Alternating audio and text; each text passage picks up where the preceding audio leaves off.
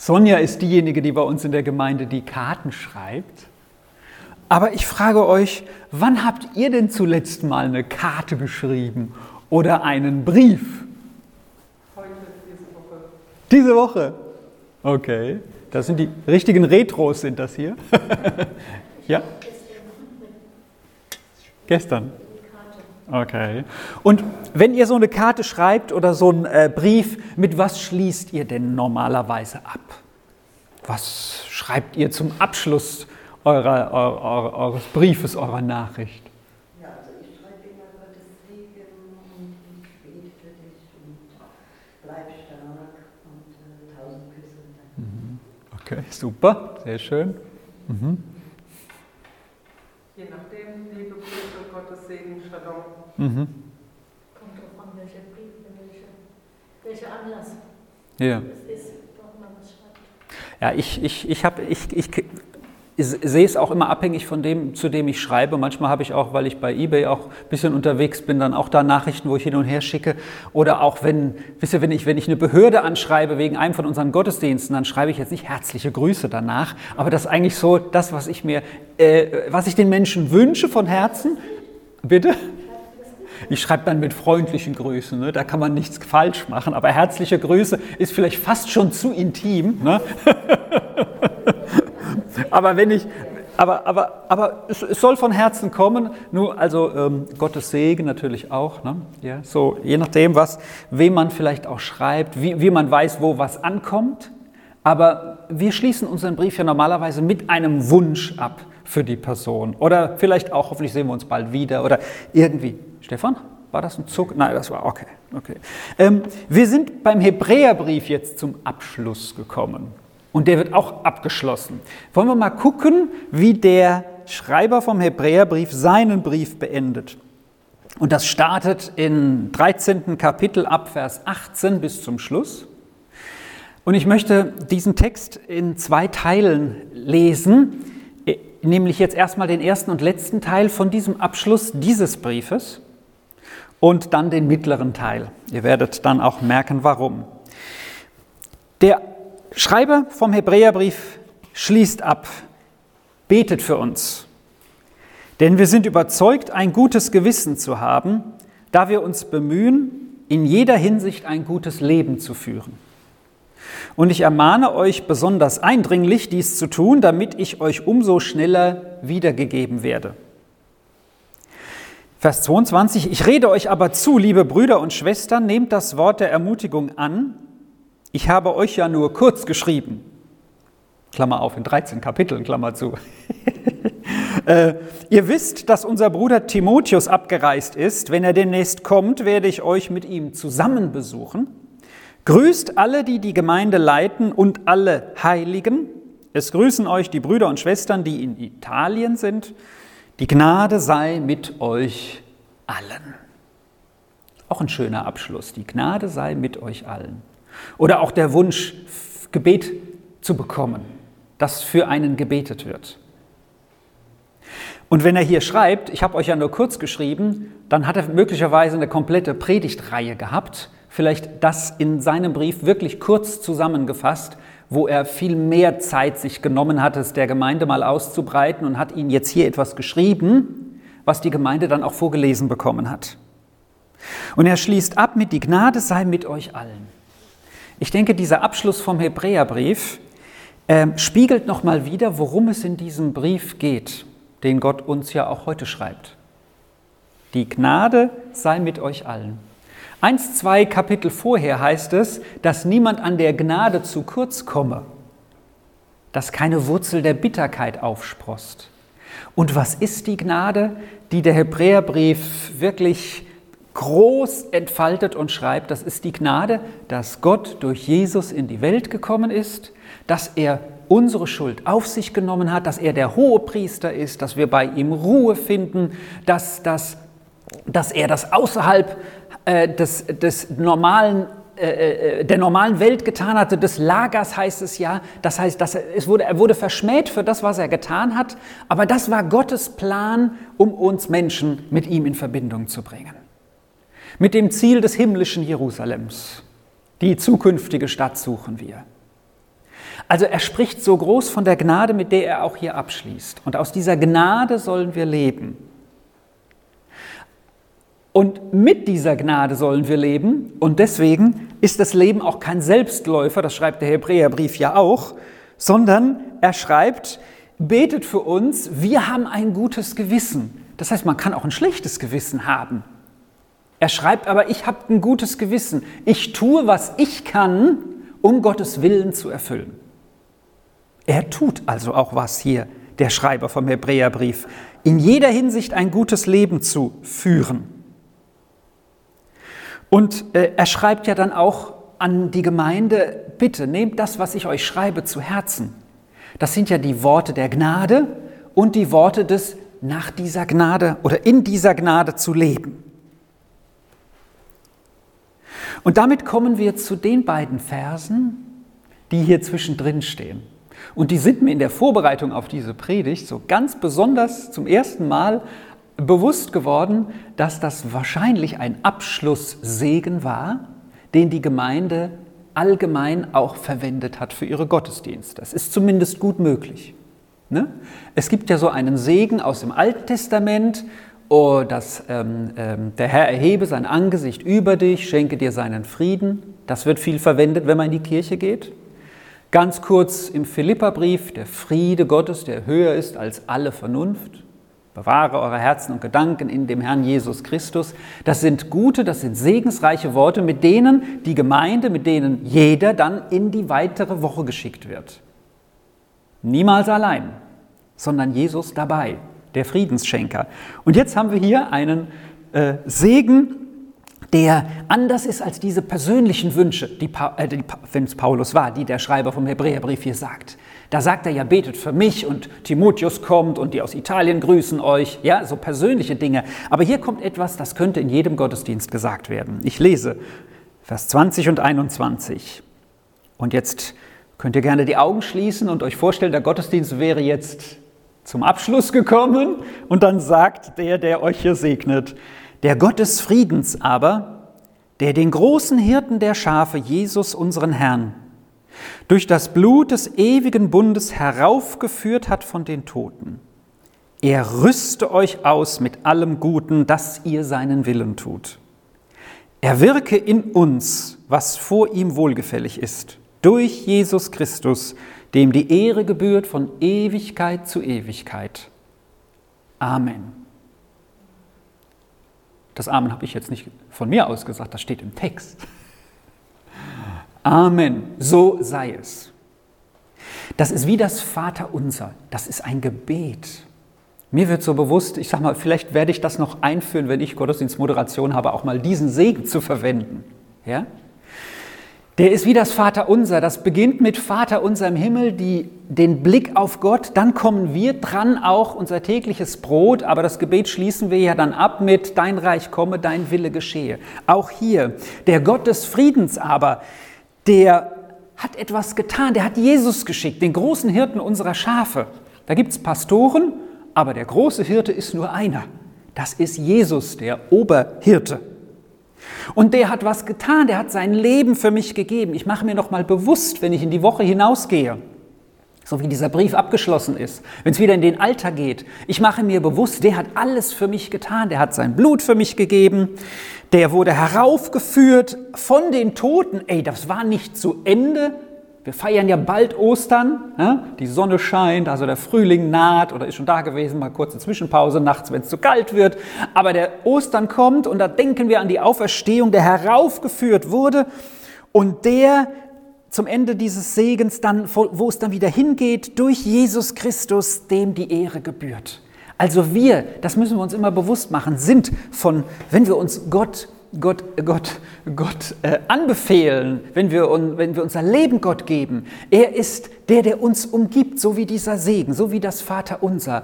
Natürlich geht es um mich dabei auch, um meine Wünsche, aber äh, Gott ist derjenige, der am Anfang und am Ende steht. Und da werden dann meine Wünsche manchmal so klein, dass ich mir sage, ja, das und jenes habe ich vielleicht als Not. Aber blicke ich auf Jesus, der am Anfang und am Ende von allem steht und ich bin geborgen darin, weiß ich, dass er sich um mich kümmert dass er sich um mich kümmert. Aber ich drehe mich nicht um mich selbst, sondern ich habe Gott als Mittelpunkt. Und nun stehen hier eingerahmt in diesen Lobpreis zum Gott des Friedens und dem Jesus Christus, dem die Ehre gebührt, stehen Sätze, die für mich immer noch wie ein Geheimnis sind. Wir hatten ja letzten Sonntag ähm, den Zoom-Gottesdienst. Äh, Pastor Reim hat über ein Geheimnis gesprochen. Ja, das Geheimnis ist, dass die Gemeinde aus allen Nationen zusammengestellt ist. Das ist dieses Geheimnis, was dann gelüftet wurde. Jeder gehört dazu, nicht nur die Deutschen oder nicht nur die Juden oder nicht nur die XY, sondern jeder. Und das, was jetzt hier steht, ist für mich so ein Geheimnis, wie, wie ich meinen Glauben leben kann. Vers 21.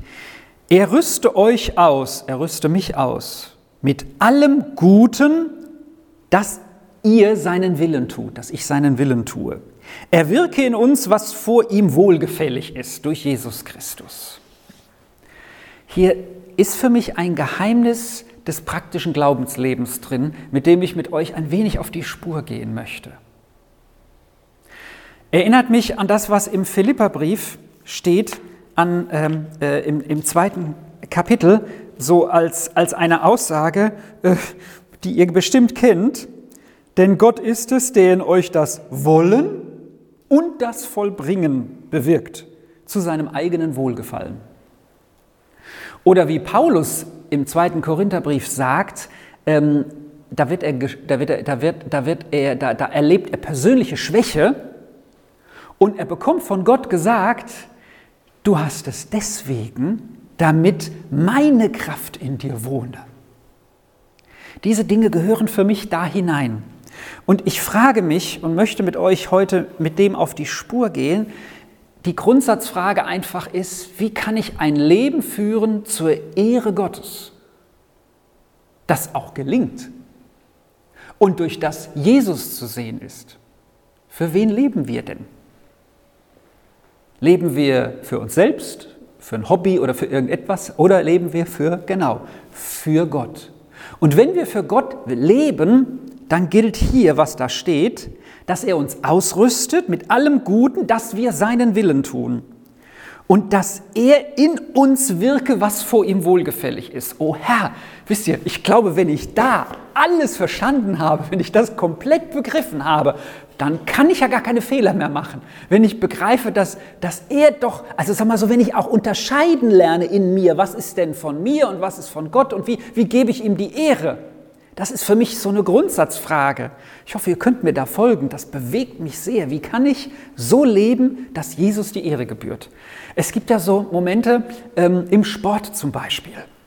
Ich war mal, das ist schon eine Weile her, war ich Praktikant bei einer Fernsehproduktionsfirma, nein, das war der Norddeutsche Rundfunk in Hamburg und dann haben die mich so als kleiner Praktikant Brötchen schmieren und so Kaffee kochen. Nee, also ich habe einen Walkie durfte ich auch in die Hand nehmen und ein bisschen mit den anderen quatschen können, also Befehle entgegennehmen oder so. So und das war bei einem Golfturnier und da spielte einer Golf, Bernhard Langer, ganz bekannter deutscher Golfspieler, der, ist, der, der, der, der hat Preise gemacht, superklasse, der kommt aus dem Schwarzwald, ja, und der äh, ist jetzt auch noch im hohen Alter einer der Top-Golfer seines Alters. Und dann hat er bei diesem Golfturnier dabei Hamburg mitgespielt und dann hat er gewonnen und dann sagt er am Ende, ich gebe Jesus die Ehre für meinen Sieg. Ich höre so über meinen Knopf, den ich habe aus der Zentrale, da vom Tontechniker, fängt er schon wieder damit an. das hat er wohl häufiger gemacht. Aber er hat einfach gesagt, ich gebe mit dem, was ich jetzt getan habe, Jesus die Ehre. Für alle hörbar, ob sie es wollten oder nicht, verstanden haben oder nicht. Und ich bin auch Fußballfan. Meine Mannschaft hat letzt gegen Holstein Kiel verloren. Die haben einen Koreaner bei sich. Ja? Aber das kannst du bei vielen Fußballspielern beobachten. Bei den Koreanern sind einige Christen dabei. Das Land hat in den letzten Jahrzehnten einen enormen Schritt hin zu Jesus gemacht. Vom Buddhismus zu Christus. So, und dann hat der Koreaner mindestens ein Tor gegen meine Mannschaft geschossen und hat dann erstmal gejubelt und dann hat jeder gesehen, wem er dankt. So, ich glaube, auch so hat er es gemacht. Ja? Da wusste ich, okay, der dankt jetzt, der kann nur Jesus danken. Das konnte er jetzt nicht so laut sagen, aber das merkst du schon. Ja? wer auch wie den Platz betritt. Für wen ähm, lebe ich oder wem bin ich dankbar? Und hier heißt es am Anfang, und da möchte ich mal mit uns diese Fährte verfolgen, der Gott des Friedens, von dem hier dieser Segen spricht, den finden wir auch an anderen Stellen im Neuen und im Alten Testament. Und einer im Alten Testament, der einen, einen Altar gebaut hat, diesem Gott des Friedens und den sogar so genannt hat, ist Gideon. Und ich möchte aus dem Leben von Gideon ein bisschen für uns beleuchten, was es heißt, ein Leben so zu leben zur Ehre Gottes, so wie es hier heißt, einmal ausgerüstet zu sein mit allem Guten und dann auch seinen Willen zu tun. Gideon, im Richter, im Alten Testament, im Buch Richter, im sechsten Kapitel ist von ihm die Rede. Und er baut einen, einen Altar für den Gott des Friedens, den nennt er so, nachdem ihm Gott begegnet ist. Die Situation war ziemlich übel. Da ist dieser Coronavirus ein Pipifax dagegen. Die Israeliten haben sich versteckt, die wurden jährlich angegriffen durch Nomadenstämme, die von der Wüste kamen. Und dann haben sie sich so versteckt, die wussten, das, was ich erwirtschafte, das wird als nächstes von denen wieder geraubt. Also es war weg. Ja, das war noch nicht mal Kurzarbeit, ja, das war Kurzarbeit, sage ich mal, aber dann war das Kurzarbeitertrag auch möglicherweise weg. Was tut der Gideon? Äh, er geht, um, um, um seinen Weizen zu dreschen, also um Brot backen zu können, was essen zu können, geht er in die Kälte, also in einen tiefer gelegten Bereich, ja, wo man normalerweise den Wein tritt, ja, die Weintrauben, damit sie dann zu Wein werden, so die Kälter, geht der runter und trennt dort Spreu vom Weizen, also er siebt den Weizen mit dem, was, was er essen kann und was nicht. Das macht man normalerweise auf dem Berg, weißt du, wo Wind weht, ja, wo man was hochwirft und dann wird es getrennt, ja, voneinander. Aber er macht das dann so versteckt, damit ihn keiner sieht. Und dieser Gideon, ähm, vielleicht bist du auch mal so einer, der, der, der denkt, hoffentlich sieht mich jetzt keiner. Ich bin so, so müde, ich bin so, alles läuft nicht gut, ja. Oder, oder äh, am besten sieht mich keiner, ja. So, und so ist es bei Gideon. Und dann kommt der Herr zu ihm, dem er dann diesen Altar baut, der Gott des Friedens, und sagt zu ihm zwei, zwei Aussagen, nämlich, Gott ist mit dir, du tüchtiger Krieger. Gott ist mit dir, du tüchtiger Krieger. Ja, das steht, findet ihr im Richterbuch im sechsten Kapitel äh, in Vers 12. Da erschien ihm der Bote des Herrn und sprach, der Herr ist mit dir tüchtiger Krieger, während er sich da gerade versteckt. Und hier haben wir etwas von der Ausrüstung, die Gott uns gibt. Er rüste euch aus, seinen Willen zu tun. Die erste Ausrüstung von Gott ist, ich bin bei dir. Hallo, du bist nicht alleine. Ich bin bei dir.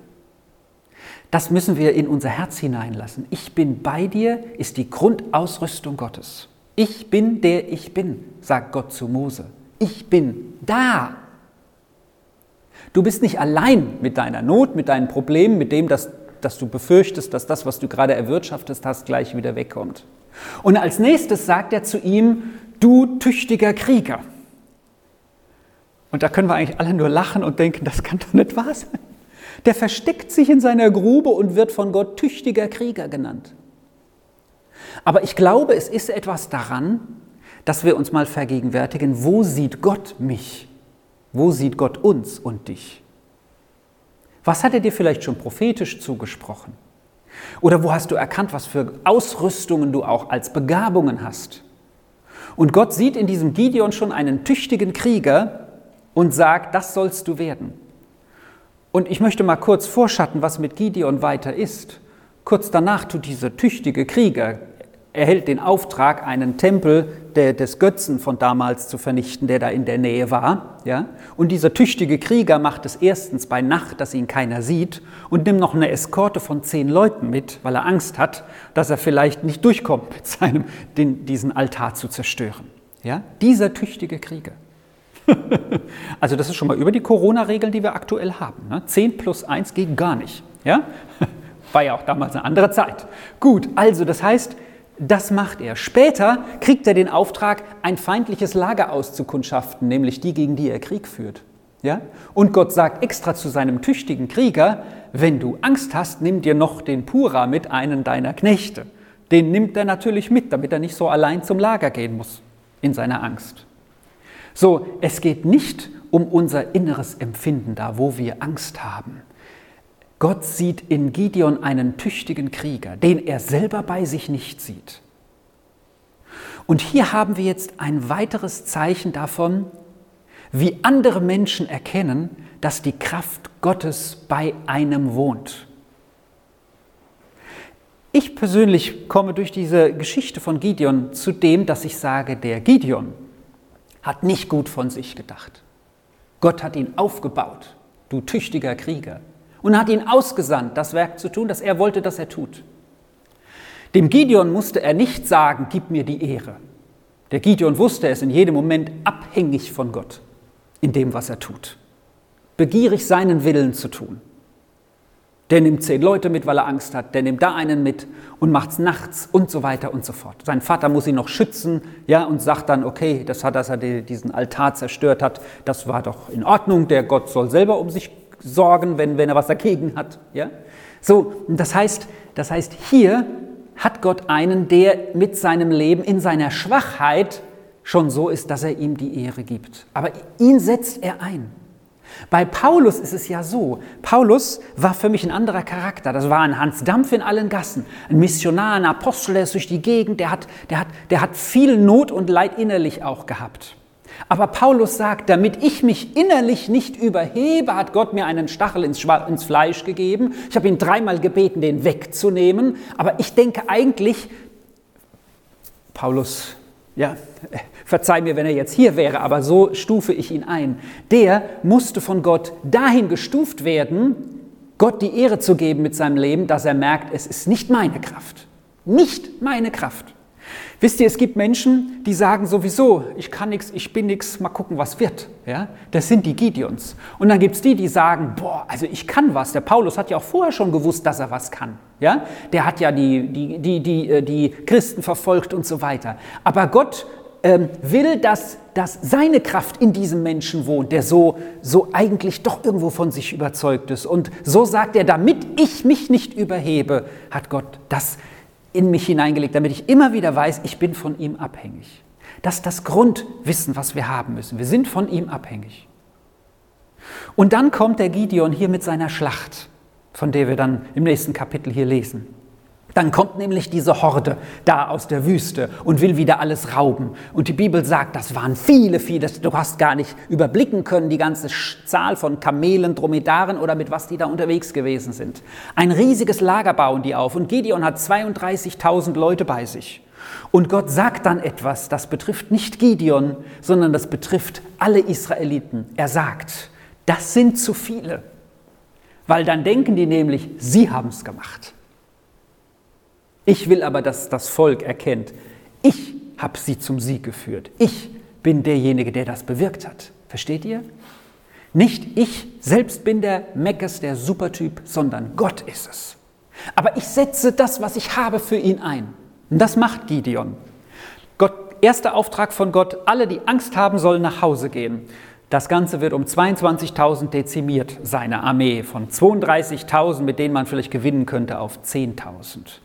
Und dann sagt Gott, das sind immer noch zu viele. Selbst mit 10.000 würden die Israeliten sagen, das, wir sind so toll. Ja? Und Gott dabei vergessen. Und dann sagt er, äh, da ist Wasser, ja, schick sie alle zum Trinken. Und die, die so, so auf den Boden gehen ne, und dann so, so, so schlecken, ja, die behältst du. Und das sind von 10.300, die das so machen. Weil wahrscheinlich fast jeder von uns würde sich hinknien und dann so nehmen oder so machen. Aber die, die, die, die, die ne, wissen was, die tauchen da fast, also die liegen auf dem Boden. So interpretiere und sehe ich das. Und dann sind es nur noch 300, mit denen Gott das tut. Und das tut er, damit die Menschen erkennen, ich bin es, der es bewirkt. Und das ist eine Lehre für das Volk der Israeliten. Und dann noch nicht mal mit Waffen, sondern, wie ihr wahrscheinlich wisst, mit Tonkrügen leeren, mit Hörnern und mit Fackeln. Ja? Das eine wird zerschlagen, dann wird gerufen, dann werden die Hörner geblasen, die machen einen Mords Ram Tam Tam. Aber Gott hat im Hintergrund schon gewirkt. Und das ist der Punkt, den wir bei allem nie vergessen dürfen. Wir haben es mit einem lebendigen Gott zu tun. Und wenn ich selber merke, dass ich Einschränkungen erlebe, Vielleicht ist es, weil durch mein Leben Gott mehr sichtbar werden soll. In meiner Schwachheit, sagt Paulus, dass die Kraft Christi bei mir wohne. Oder diejenigen, die wenig von sich halten, die so wie Gideon immer noch irgendwie sehr ängstlich bleiben, die sagt er, du tüchtiger Krieger, geh voran. Aber Gott will, dass ihm durch das alles die Ehre geschieht, nicht einem von uns. Er rüste euch aus mit allem Guten, dass ihr seinen Willen tut. Er wirke in uns, was vor ihm wohlgefällig ist. So will ich mit euch mit diesen Worten ein wenig auf die Spur von dessen gehen, wie können wir ein Leben zur Ehre Gottes führen. Und niemals vergessen, Gott wirkt im Hintergrund. Denn dieses Volk mit den vielen Kamelen und Dromedaren, die Midianiter, so werden sie genannt, die haben einen Traum von Gott geschickt bekommen, dass ein Weizenbrot, das steht für die Israeliten, runterkommt und ihre Zelte, das steht für ihr eigenes Volk, weil das waren ja fahrende Leute, so, dass das runterrollt ja, und dass es zermalmt und die haben schon Angst gehabt. Und da mussten nur noch Gideon mit seinen 300 Leuten modsmäßig Krawall machen und dann sind sie alle geflüchtet, weil Gott im Hintergrund gewirkt hat. Ja? Wofür wir ja auch beten, dass er das tut. Was uns wieder bewusst macht, was ich tue, ist nur so ein kleiner Teil. Aber den muss ich, soll ich tun.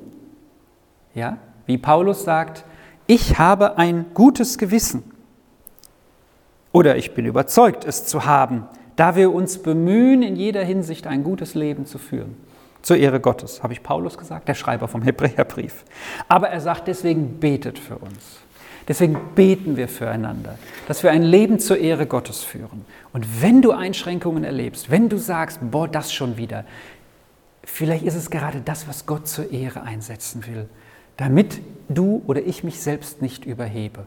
Ich will äh, eine, eine Schwester unserer Gemeinde, die jetzt nicht in, in unsere Präsenzgottesdienste kommt, aber bei der Freizeit hat sie es gesagt, ja, letztes Jahr, hat sie gesagt, Gott musste erstmal ihren ganzen Stolz, wie toll sie selbst ist, musste er erstmal vernichten, damit sie für ihn brauchbar geworden ist. Damit man nicht sie sieht, sondern durch sie Jesus. Das wünsche ich uns allen. Ja. Ihr tüchtigen Krieger im geistlichen Kampf. Amen.